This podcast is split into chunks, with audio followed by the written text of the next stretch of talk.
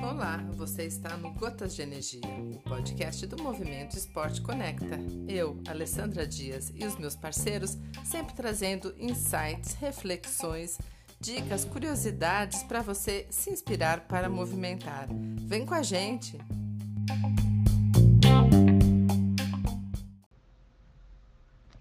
Alô, amigos, bom dia, boa tarde, boa noite, seja em qualquer uma dessas situações que vocês se encontrem ou ouvirem nosso podcast, sejam mais, uma vez mais bem-vindos. Aqui, Ricardo de Moura, para falar sobre esporte de alto rendimento e seus impactos na sociedade.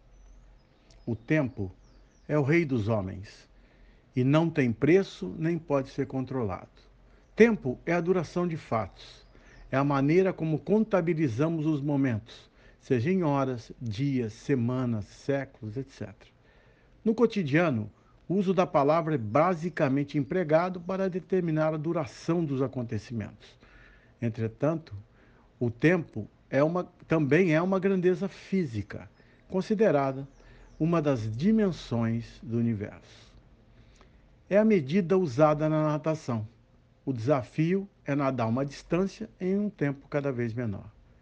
A humildade é um dos atributos mais poderosos e importantes do crescimento, tanto dentro quanto fora das piscinas. Ser humilde ajuda a construir confiança e facilita a aprendizagem, que são aspectos fundamentais da liderança e do desenvolvimento pessoal.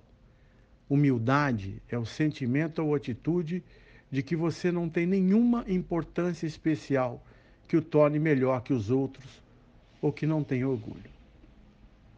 Talvez esse seja um dos segredos do sucesso na vida e na natação.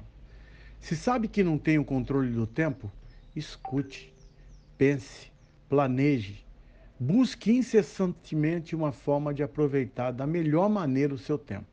Inclusive, no planejamento de uma periodização eficiente para diminuir o tempo nas provas de natação. Simples, mas complexo. Quando pensamos nisso, né? quanto tempo, tempo temos de vida, como nós não controlamos isso, como também não controlamos a forma como a gente pratica o esporte, você controla as atividades que você faz para chegar a uma melhor eficiência.